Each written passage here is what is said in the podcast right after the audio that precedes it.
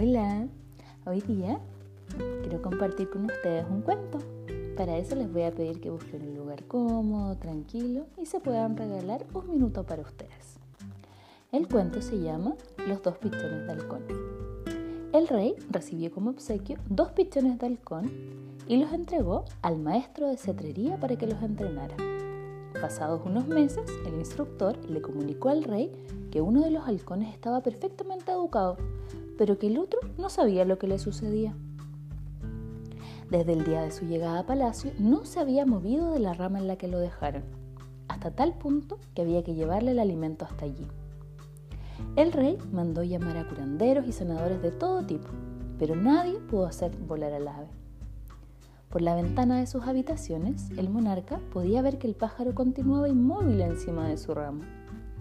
Entonces hizo público un edicto entre sus súbditos y a la mañana siguiente vio el alcohol volando ágilmente en sus jardines. Traedme el autor de este milagro, dijo. Enseguida le llevaron hasta su presencia un campesino. ¿Tú hiciste volar al halcón? ¿Cómo lo lograste? ¿Eres mago acaso? No fue difícil, Alteza, explicó el, el hombre. Solo corté la rama. El pájaro se dio cuenta que tenía alas y empezó a volar.